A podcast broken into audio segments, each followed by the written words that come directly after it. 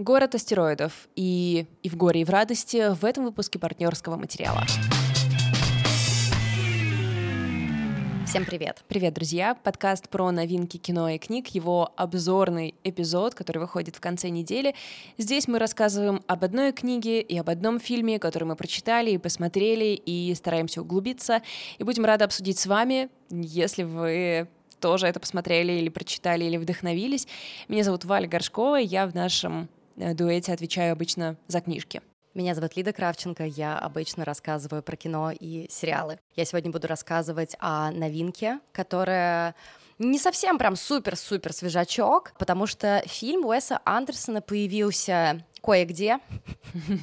А, если не в прокате, вот так вот я вам скажу, несколько, мне кажется, полтора уже месяца назад, и прошел совершенно незамеченным, я упоминала про него в прошлом дайджесте, и вот смотрите, я поделилась своими планами, и я исполнила эти планы, Валь, я иду просто по твоим стопам. Это достойно уважения, но мне нравится, что ты все равно нарушила, потому что в прошлый раз ты сказала в дайджесте, что один лайк я посмотрю, и потом нам патронка написала, что если лайк был, она его отменяет, чтобы ты не смотрела. А ты не послушалась и посмотрела. Это был мой собственный лайк.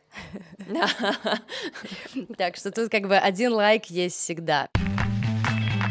Фильм «Город астероидов» или «Астероид Сити» получил очень-очень странную критику, очень неоднозначную. Мне кажется, что Уэса Андерсона давно так... Ну, не то, что его разнесли, но просто все же привыкли, что он такой всегда обласканный, всем он нравится и все прочее. Я-то как-то начала сомневаться в нем, даже не то, что сомневаться, у меня перестало это срабатывать еще на французском «Вестнике». Его прошлом фильме «Черно-белом» мне он казался очень долгим, и у меня, наверное, впервые впервые было так, что я смотрела и думала, господи, когда же он закончится уже? То есть я была рада увидеть всех приятных мне людей, типа Фрэнсис Макдорман, Тимоти Шаламе, Бенисио Дель Торо, и вот как обычно у него вот этот вот максимально цветистый каст, но я на нем скучала.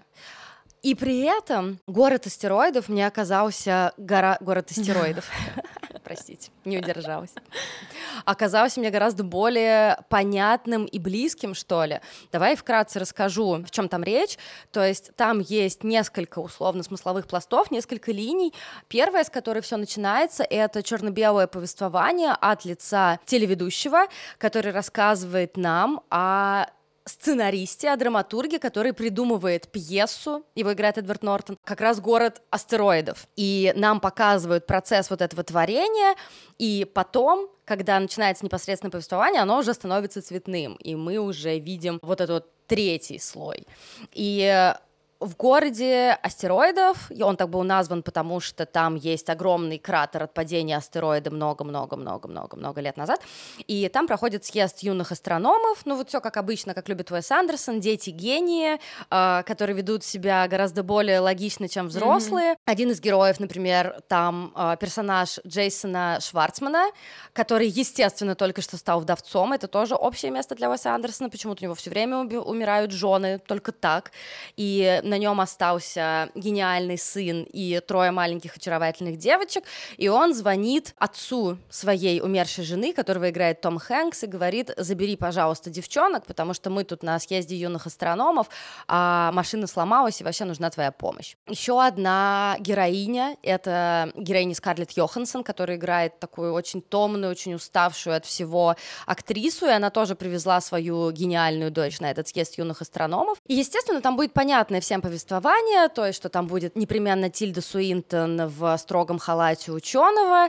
э, что там будет все очень в понятных нам цветах, что там будет симметрия, что там будет, забыл, к сожалению, как называется этот прием, когда камера очень быстро поворачивается в бок для того, чтобы нам сакцентировать на что-то, и потом такой зум происходит, то есть это будет, но при этом там мы увидим некое событие сверхъестественное, которое поместит всех героев под карантин, и произойдет такой кризис внутри каждого. За что его ругают? Говорят, что это какие-то разрозненные совершенно истории, какой-то не связанное ни с чем, особенно с э, этим фильмом э, повествование очень сложно, я имею в виду соединить все это в одну какую-то линию. Но для меня, я как этот, как идущий к реке, мне этот фильм абсолютно понятен. я просто готова была раздражаться, на, ну, ну, просто потому что я такая, м-м, типичный Уэс Андерсон, эта магия уже не работает, да, все это хорошо, да, я смотрю на Эдриана Броуди, просто самого красивого мужчину на земле, который ходит в майке алкоголички, и я такая, м-м, но этого мало. И действительно, там прекрасные актеры, которые наслаждаются, мне кажется, всем. Скарлетт Йоханссон с годами становится только лучше, и она, мне кажется, находит все, как будто бы все больше ролей, которые раскрывают ее как актрису. Меня просто ужасно бесит то, что... Ну, я бешусь вместе с ней, так что все законно. Меня ужасно бесит, что ее вот так вот объективизируют. Ну, ты, наверное, видела эту нарезку, где Скарлетт Йоханссон ставит на место журналистов, которые, допустим, на какой-нибудь пресс-конференции «Мстителей», там кого-нибудь спрашивают, «А как вы набирали форму, а ее спрашивают, не было ли ей узко в кожаных штанах. Да, и она прям такая, чё? Ну, типа, что происходит? Поэтому я как-то желаю этой девчонке ролей, которых она заслуживает. И действительно, на первый взгляд кажется, что повествование очень сильно перегружено. На первый взгляд кажется, что слишком много этих э, каких-то сюжетных линий, слишком за большим количеством персонажей надо следить.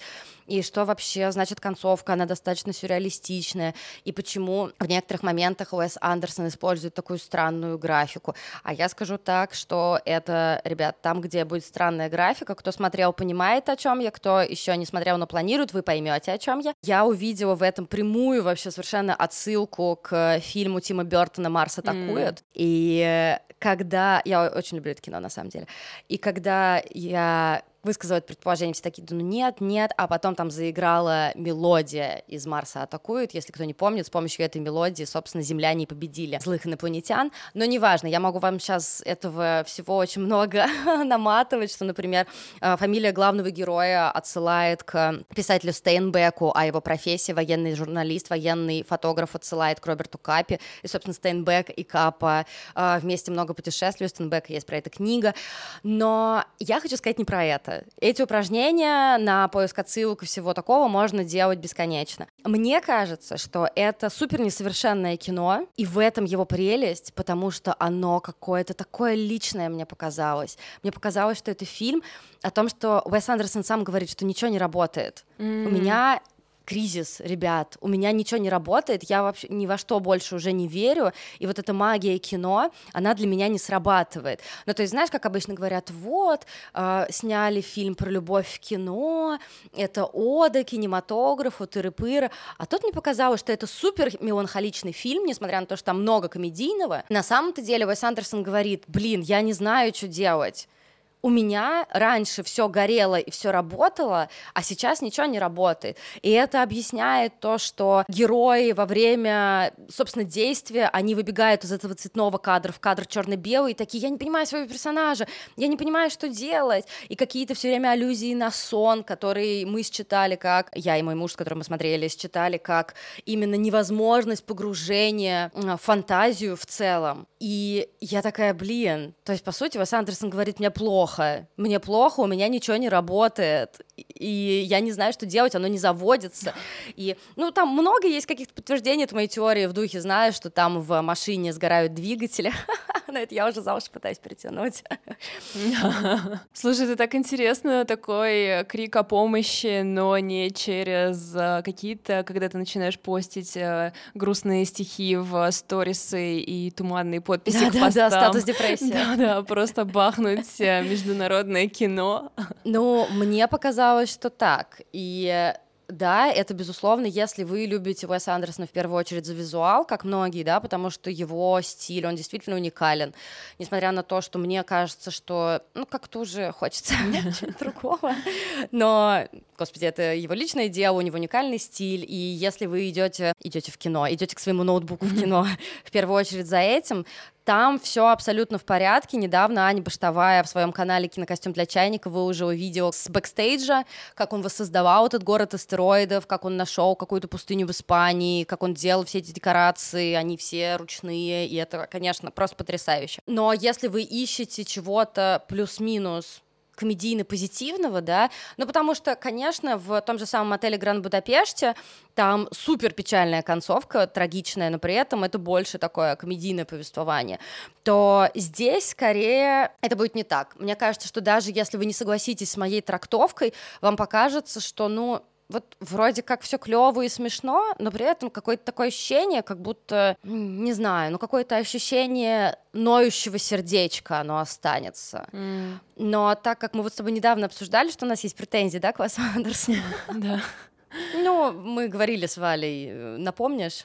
Да, что после того, как в соцсетях завирусился тренд на то, чтобы снимать в его стиле, он отреагировал очень негативно и это было очень странно, потому что как будто бы все ждали, что он повеселится вместе с нами, потому что это же на самом деле все шло от любви. Да. И как бы ты же не можешь думать, что люди с тобой конкурируют, ТикТоке. Конечно. То есть это было настолько...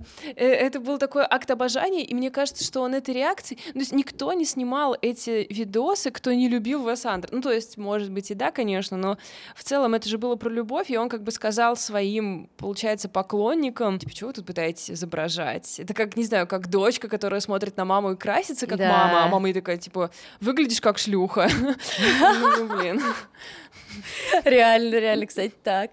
А, но, слушай, после того, как я посмотрела «Город астероидов», у меня немножко смягчилось мнение. Я подумала, что да, я знаю, что я супер жалостливая, да, я знаю, что я всегда найду оправдание для всех. Но я подумала о том, что, может быть, он сам все это уже ненавидит, может быть, он сам находится в каком-то супер депресснике, и этот акт обожания, он просто не смог его принять, потому что он не очень понимает, что ему делать. Ну, либо он просто зазнавшийся сноб, и ему нужно остыть. Ну, знаешь, я еще думала на самом деле, что вот когда он так отреагировал, я, у меня была еще как бы тоже линия размышления такая, что, возможно, он увидел, что люди очень сильно упрощают его метод, да, и возможно, он просто... Я просто иногда думаю, что, возможно, просто это же было настолько везде и настолько огромное. Да. Я иногда думаю, что, возможно, для него... И вообще... все было с такой любовью. Да, но я думаю, что, возможно, а, это на него произвело более глубокое э, впечатление, чем могло бы и чем нам может казаться, потому что он увидел, что его метод упрощается, не сводится и как бы легко копируются и так далее. И поскольку, в общем-то, на этом методе строится все, возможно, его это просто ранило. Я вот думаю про что-то такое. Понимаешь, что я пытаюсь сказать? Возможно, возможно.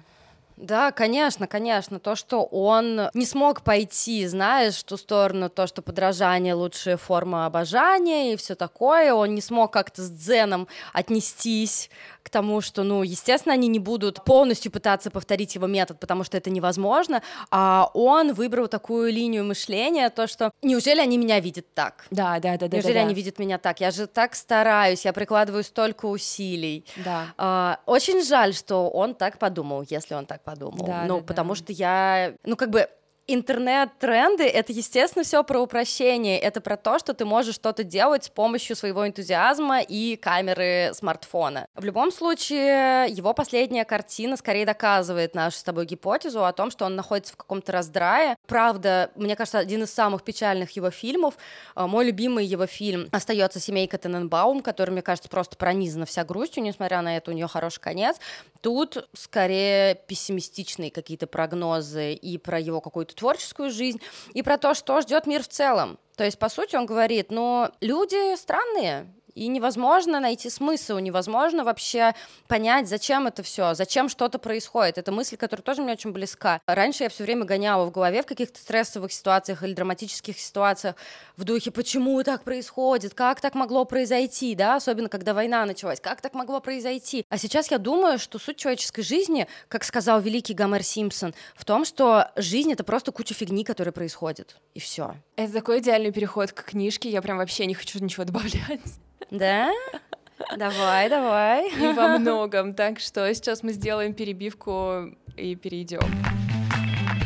Я сегодня рассказываю про роман «И в горе, и в радости» «Sorrow and Bliss» писательницы Мэг Мейсон с невероятным успехом вышла эта книга в, кажется, прошлом или в позапрошлом году и в Англии, и в Америке, и она была в очень многих топ-листах, но я почему-то ее проворонила, если честно. То есть это я сейчас э, исследую вижу, что вообще-то про нее писали все мои любимые обозреватели, все мои любимые блогеры. Но, кстати, интересно, что ты ее не проворонила в плане нашей библиотеки, потому что ты очень быстро мне сказала, бери в горе и в радости, или добавила в наш чатик купить библиотеку. То есть ты как-то э, функцию выполнила. Слушай, да, возможно, я просто подхватила по какой-то, ну, по какому-то обзору, что, ну, в общем, э, не знаю, э, в любом случае теперь мы с ней слились. И у этого романа куча номинаций, в том числе на одну из моих самых любимых премий женской прозы. Там почти всегда книжки, которые мне нравятся, если честно, у меня с ними вкус прям явно совпадает. И это роман, про который мне, если честно, не просто рассказывать, потому что, во-первых, я бы очень хотела его обсудить. Я думаю, что он в итоге финиширует у нас в книжном клубе на, получается, ноябрь. Это, правда, сильно, сильно вперед план, у нас все расписано.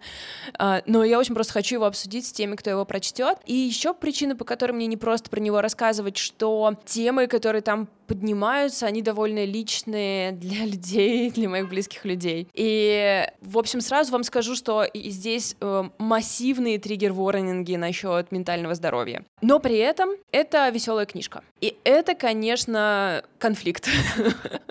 Давайте начнем с этого. И я даже, знаете, в какой-то момент э, я думала, что когда я буду рассказывать, я подумала о том, что они ну как сказать, не оскорбление ли это чувств людей в депрессии, потому что можем ли мы как-то так шутить вокруг этого. Но, с другой стороны, абсолютно очевидно, что она пишет не про выдуманную женщину. Абсолютно очевидно, что это ее опыт. Ну, слушай, у нас тут есть один человек, который относится к группе людей с особенностями ментального здоровья, так что я сейчас все прочекаю. Ну, знаешь, мне, я вот, знаешь, чего как раз боюсь, что в пересказе это может немного, типа, объединить то, что там происходит, но, с другой стороны, окей, давайте посмотрим на это так, что в целом книгу не отменили за те, там, полтора года, как она совершает свое турне, и я поэтому буду исходить из того, что она э, безопасна в этом смысле. Здесь несколько довольно крупных э, тем, и в первую очередь это, конечно, ментальное здоровье, потому что наша главная героиня, ее зовут Марта, с где-то 16 лет страдает от какого-то расстройства, которое нам не называется. У него диагноз ее никогда не озвучивается.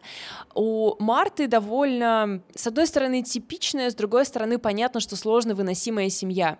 Ее родители оба представители профессии искусства. Ее отец был многообещающим поэтом. А его дебютный сборник стихов получил большой аванс и все прочее, но он так и не смог э, потом построить эту карьеру. Но при этом он очень любящий, он очень принимающий. Он, если честно, отец Марты — это один из самых теплых персонажей, которые как-то потрогали мое сердце за последнее время. Сейчас будет тоже очень странный момент. Не знаю, видели ли вы этот ТикТок, который должен должен был быть смешным, а в итоге все от него плакали, где чел изображает любящего отца, который такой вроде «подай мне отвертку», «О, это не та отвертка», и смеется и говорит «как забавно», а, или там просто поворачивается ты выглядишь так красиво сегодня. И то есть там типа минута нарезки того, как этот отец ведет себя любяще, и вроде как это задумывалось как шутка, но в итоге ты просто утопаешь в слезах. И вот от этого папы Мне очень же... плохо прямо сейчас.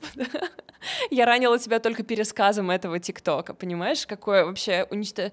Да, причем я потом заходила да, да, в аккаунт создателя его, и он абсолютно там какие-то тупые шутки, тупые какие-то, ну, короче, не смешное все. И это был просто какой-то mm-hmm. сигнал из неба, видимо, э, чтобы создать этот piece of art. One hit wonder. Абсолютно.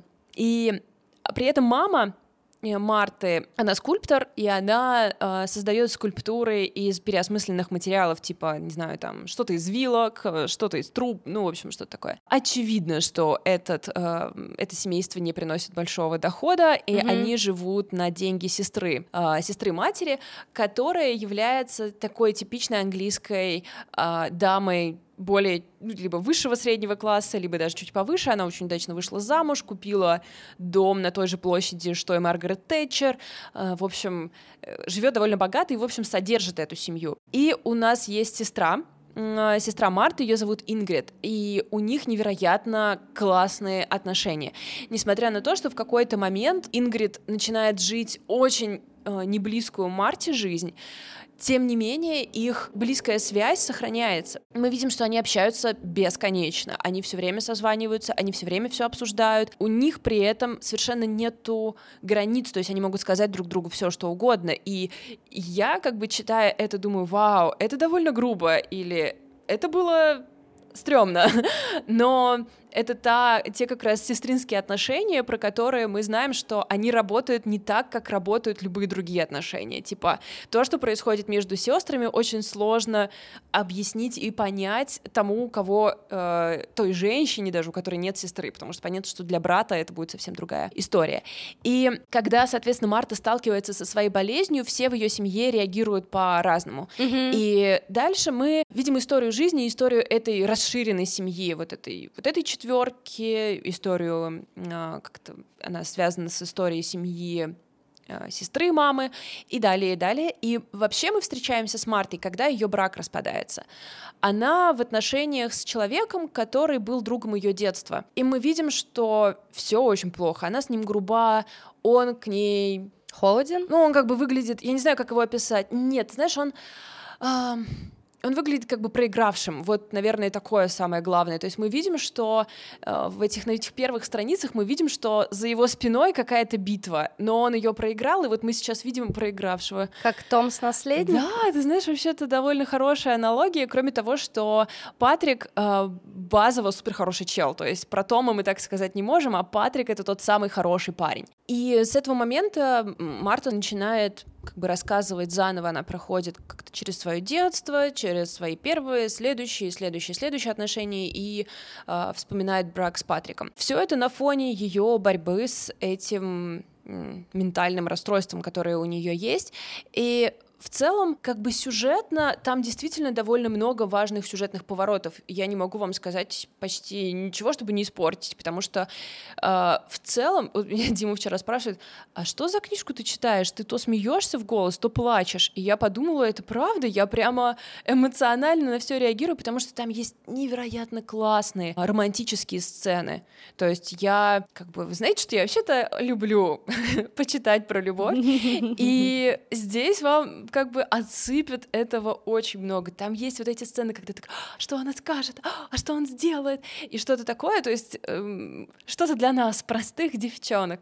Но при этом там есть просто безумно заряженные трагизмом и грустью сцены, потому что ее ментальное расстройство — супер, блин, тяжелое. То есть это не с ДВГ, прямо говоря, как бы, да, которую можно описать также и с юмором, и понятно, что это тоже сложно. Нет, здесь все по максимуму, вплоть до стояния на высоких краях, и размышлениях о том, что с этих краев надо шагать. То есть, как бы, вот до такой степени. И, соответственно, ментальная борьба с а, ментальным здоровьем, борьба за ментальное здоровье — это первое, что здесь есть. И первое, что важно отметить, что тут не называется диагноз. Mm-hmm. При том, что вокруг него есть сюжеты. То есть я думаю, что, ну, в смысле, она об этом и в интервью говорила, что она специально не называет, потому что как только я назову... Возможные варианты. Да, ярлыки да, какие-то да. сразу появятся. То есть мы перестанем воспринимать Марту, а это ее монолог, мы перестанем воспринимать ее через ее слова. Мы начнем воспринимать ее через то, что мы знаем о том или ином диагнозе. Поэтому она это опускает.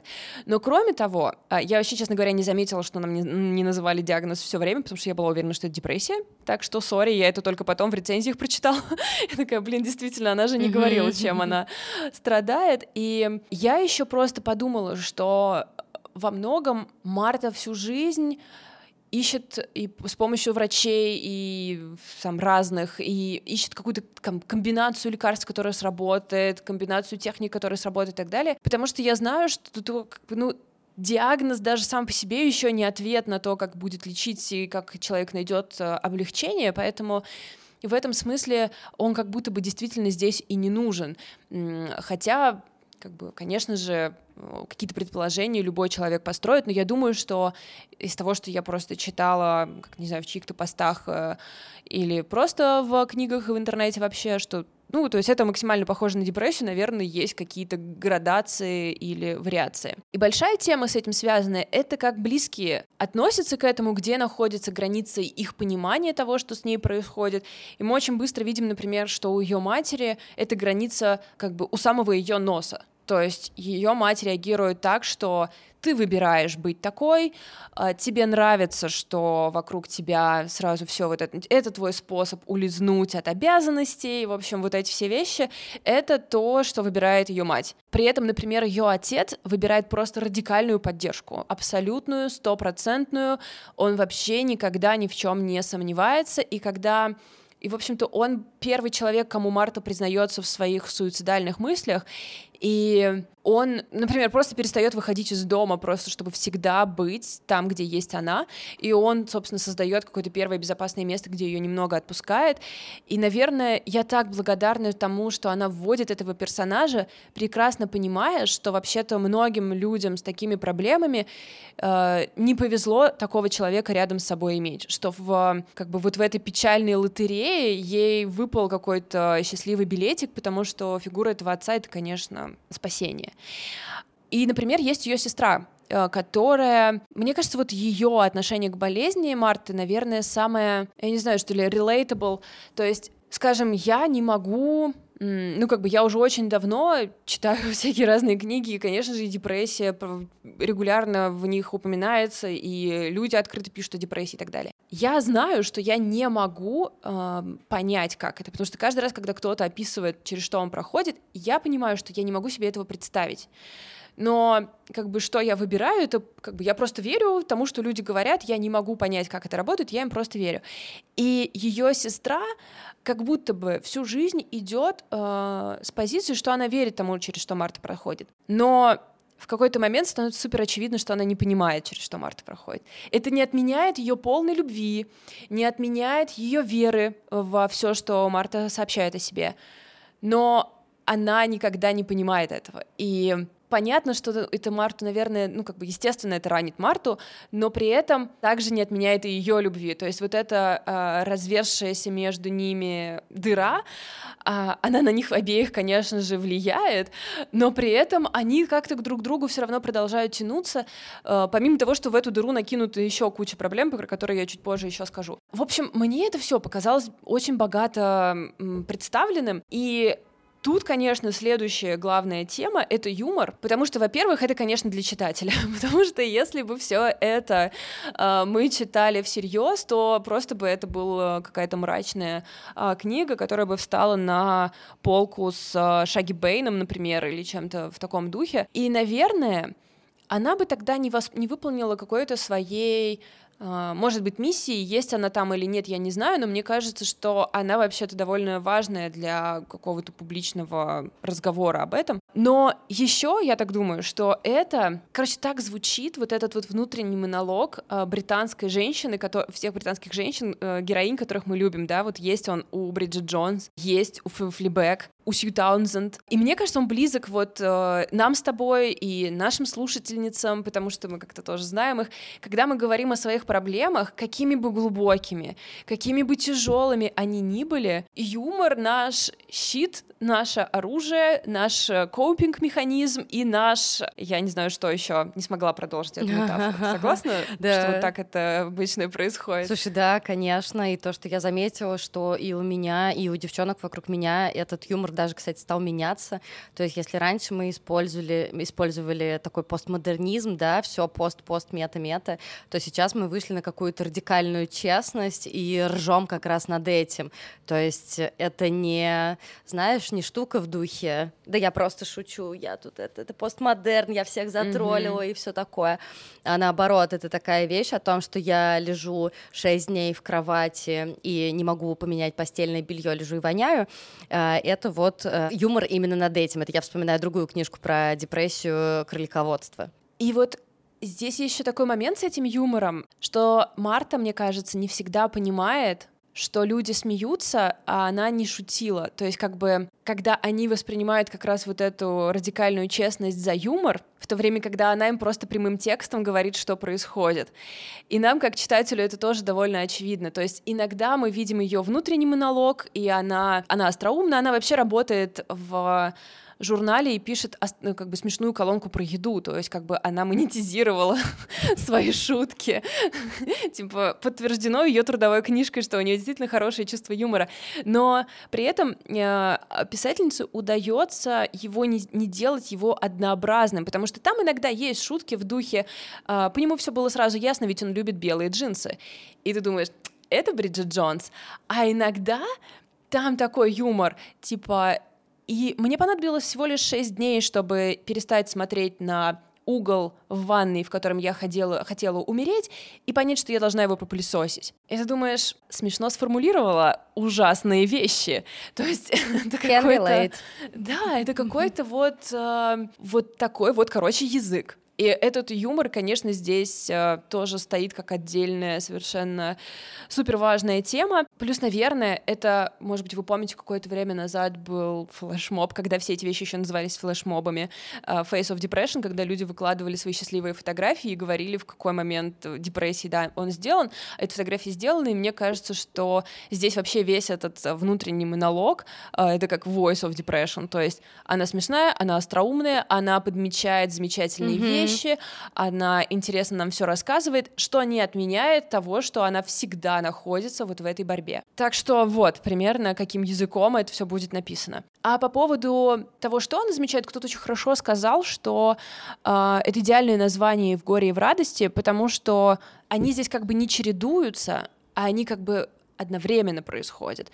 Mm-hmm. То есть ее ее печаль, она никогда не исчезает, но при этом она влюбляется, но при этом она испытывает, например, радость за свою сестру. Она как бы разные, разные испытывает, да, это не отменяет того, что всегда, и как ей как-то говорит Патрик, ну, типа, такая жизнь и есть, что она состоит из каких-то маленьких э, печалей, из маленьких радостей и все такое, и э, в этот момент мы также понимаем, что, несмотря на его лояльность, он тоже не может ее понять, потому что ее жизнь не состоит из печалей и радостей, в смысле как чередующихся событий, которые сменяют одно другое, а, что ее жизнь выглядит по-другому. Ну и если немного отпустить вот эту а, всю тему, кроме Марты, здесь есть еще несколько героинь, и мне кажется, что я не знаю, как ей удалось это в не такой уж большой книжке так сильно зарядить все пистолеты, а, потому что здесь просто великолепный набор женских судеб и разного способа женщине прожить свою жизнь, и разные оценки какого-то как-то успешности. Потому что вот у нас есть Марта, и одна из, э, еще одна из э, движущих тем этой книги — это ее попытка понять, э, хочет ли она детей, или она, типа, боится, потому что она не сможет стать для них какой-то хорошей матерью, или она их не хочет по другим причинам, то есть она размышляет об этом всю книгу, в то время как Ингрид бесконечно, ее сестра бесконечно беременеет, то есть мы там что-то финишируем на четырех детях по-моему, если Вау. я не ошибаюсь. То есть она без конца, погодки, то есть это происходит все время. И как бы в глазах семьи, в глазах общества Ингрид молодец, а, все сделала правильно, исполнила свое предназначение. Но при этом с того момента, как она дает, э, как она рожает своего первого ребенка и до финала, мы не видим ее расслабленной, веселой, спокойной, в состоянии счастья. Мы видим ее все время абсолютно заебанной. На грани вообще всего. Она все время пытается уйти от своего мужа, уходит от него на два часа, возвращается. Она все время пытается раздать этих детей. И вроде как в шутку, но вроде как будто бы она не против, если кто-то перейдет и заберет этого ребенка на какое-то время. У нас есть их мать, которая как будто будто бы э, выбрала своей жизненной целью стать успешной в том искусстве, которое она практикует, и у нее даже это до какой-то степени получается. То есть она там как не второсортная, но как бы один из заметных скульпторов, то есть про нее там пишут какие-то журналы. Как бы в их семье это вообще-то может считаться за успех. Она совершенно ужасна ко всем своим домочадцам. Она всех их поранила просто направо и налево. Mm-hmm. И в первую очередь своего замечательного мужа, прекрасного парня. А, и, естественно, обеих своих дочерей. И у нас есть еще один герой, которого я тоже очень сильно полюбила. Я очень люблю этот разворот, он сейчас довольно часто встречается, когда мы видим вот эту типичную типичную женщину. Mm-hmm. Она вышла замуж, и ее богатство — это деньги ее мужа. Ее муж неприятный человек. Она очень озабочена своим домом, э, все время делает ремонт, э, очень обеспокоена, чтобы все прибыли на ужин вовремя. Ей важна сервировка, ей важно, чтобы все сидели с прямой спиной. Она делает всем замечания, она переживает за свои полотенца. То есть мы знаем, что это как бы скорее негативная героиня. Это сестра матери? Да, да. Mm-hmm. И сестра, э, и как раз э, семья Марты научена ее не любить. Но в какой-то момент Марта понимает, что вообще-то они живут на ее деньги. Вообще-то она купила им дом. Вообще-то она оплатила их частную школу. И там есть такой еще момент, когда Ингрид, уже там типа три ребенка вглубь, а между делом бросает Марти, что она общается с... А, блин, почему я забыла, как ее зовут, сори. Общается с тетей Линды, кажется. Общается с mm-hmm. Линдой просто по пять раз на дню. И Марта такая, почему? Зачем она тебе? Я такая, в смысле? Она у меня дома, она гладит пеленки, она убирается, она готовит нам обеды, она делает то, что должна была делать моя мать. И ты понимаешь, что вообще-то эта женщина обо всех вокруг заботится. Она смешная, она типа простая считается, ну там у нее есть вообще-то свои победы, но она тот человек, который всех выручает, она там для всех. И когда у Марты случается один из первых ее супер тяжелых эпизодов, ей вообще не задают никаких вопросов. Ее привозят туда, ей отводят отдельную комнату, чтобы никто ее не тревожил. Ей туда приносят еду, и если она не хочет ее есть, ей ничего не говорят. И просто типа молча забирают. То есть это тоже форма радикальной поддержки. Ты знаешь, ты мне, а, когда писала вчера, когда я дочитываю эту книжку, и вот на днях то, что там будут, вот, возможно, для меня триггер-ворнинги, и вроде книга интересная, но ты не уверена, что мне ее сейчас стоит читать. А пока из всего, что ты говоришь, триггер-ворнингов два. Первый — это заботливый отец, а второй ну, это семья. Все, а второй это семья, которая позволяет тебе э, уйти в комнату и там смотреть в точку 8 дней, принося тебе еду. Ну, то есть мне кажется, что для всех людей, которые знают, что такое, как, что такое какой-то эпизод э, подобной, не знаю, ментальной болезни, э, я не знаю, кто может себе позволить такое. У меня недавно вышел спор с приятельницей, которая ввела ну, какой-то такой термин в духе энергичная депрессия. Э, я немножко даже на это обиделась. Ну, что она говорит, вот, как вы можете болеть, если, ну, если вы там продолжаете общаться с людьми, там делать Это типа как функциональный алкоголь, это как термин в духе а, функционального алкоголика. Да, она, по-моему, сказала функциональное как раз вот это вот слово. И я потом просто много думала про это, и то, что, ну, а кто себе может позволить, если ты понимаешь, что ты вот сейчас пока еще не на той стадии, что ты пойдешь прыгать с моста, ну, ты будешь продолжать ходить на работу. Да, да. Такие как бы варианты. Слушай, ты знаешь, тут на самом деле интересный момент, я про него э, как-то, ну, в течение книги я про него не думала, но потом, что у Марты действительно было много поддержки, в том числе и финансовой, там есть абсолютно, ну, то есть некоторые люди делают для нее невероятно огромные вещи, но, возможно, потому что это ее внутренний монолог, они никогда не показаны как невероятно огромные, просто потому что для нее все за какой-то пластиком, mm-hmm. ну, как бы за пластиком, за каким-то mm-hmm. пакетом, как будто бы. То есть так-то, если бы перечислять, то, конечно, можно сказать, блин, подруга, а чё грустим-то? Но, видимо, ну, как бы мы знаем лучше, чем говорить что-то подобное. И ты права еще насчет того, как это выглядит обычно, и такой опыт у нее тоже есть, потому что нам есть короткий период ее несчастливого первого брака, и этот чел, он как раз все э, в себя вбирает, что мы знаем обычно, как себя жестоко могут вести люди, рядом с которыми mm-hmm. это происходит. Так что я даже не знаю, э, существует ли как бы что-то не больное в этой книге, существует ли что-то, что она не покрыла, но при этом это невероятно увлекательно, и, возможно, знаете почему? Что она не... То есть это, ты, мы не можем сказать, что это, это книга про депрессию, потому что это книга про ее жизнь, и так уж вышло, что ей приходится эту жизнь жить, э, борясь все время с депрессией. Ну, я и так буду это называть, но мы не знаем, что это. И там много чего в жизни это вообще-то происходит. Mm-hmm. Там много ярких и душевных моментов и каких-то вещей, которые, за которых я переживала за нее, и какой-то семейной истории. Этого всего очень много. И, возможно, одна из ярких черт этой книги в том, что она нам это все показывает, и ты думаешь, как бы здорово тебе, Марта, было, наверное, бы испытать это все, не приходя снести этот огромный рюкзак на спине. Поэтому, не знаю, меня, конечно, эта книжка сбила с ног, но опять же, я даже думала, мне как бы а, причина, по которой я про нее сегодня рассказываю, потому что я, если честно, думала ее дропнуть, потому что мне, если честно, мне очень тяжело говорить это прям тебе в лицо все. А, я думала, что мне, может быть, ее дропнуть, ну, что но я другого не успела прочитать.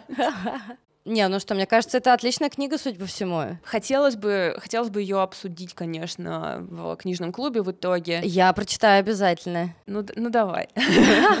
Но как бы я, я, я обвесила ее всеми красными флагами. Просто, ребят, любой вещи, по которой у вас есть переживания, они там будут, скорее всего, потому что взрослая женщина там к 35 годам прошла через многое, и все это там будет. Так что как бы берегись. Либо, либо вам будет очень херово, либо вам что-то понравится. Не, ну что, ты сделала все, что могла, ты подстелила везде соломку, так что дальше на свой страх и риск. Мы говорили про новый фильм Уэса Андерсона, который называется «Город астероидов», и роман «И в горе, и в радости». Если вам немножко не хватило нашего такого как это сказать, трепа, то вы можете перейти по ссылке в описании к этому эпизоду, там есть наш Boosty, и если вы станете нашим подписчиком, вы будете получать экстра выпуск небольшой, где мы тоже обсуждаем всякие разные штуки. Например, сегодня я хотела бы обсудить, ой, господи, российский сериал «Райцентр», и в целом даже не сколько сериал, а какую-то еще раз поговорить с тобой, Валь, про зрительскую ответственность. О, моя любимая, моя любимая. Сегодня. А ты знаешь, а я тоже захожу сегодня с необычных в партнерском выпуске вещей. Я два стендапа российских буду обозревать. Вау. Обзор на шутки, как вам такое? Офигенно. Поэтому, друзья, Boosty или Patreon, в зависимости от того, в какой стране выпущена ваша карта, и Worldwide распространение дополнительного эпизода партнерского материала. Ну, а если вы на этом с нами прощаетесь, то спасибо вам большое за то, что вы дослушали этот эпизод до конца. А, всех обнимаем и хорошей недели. Пока.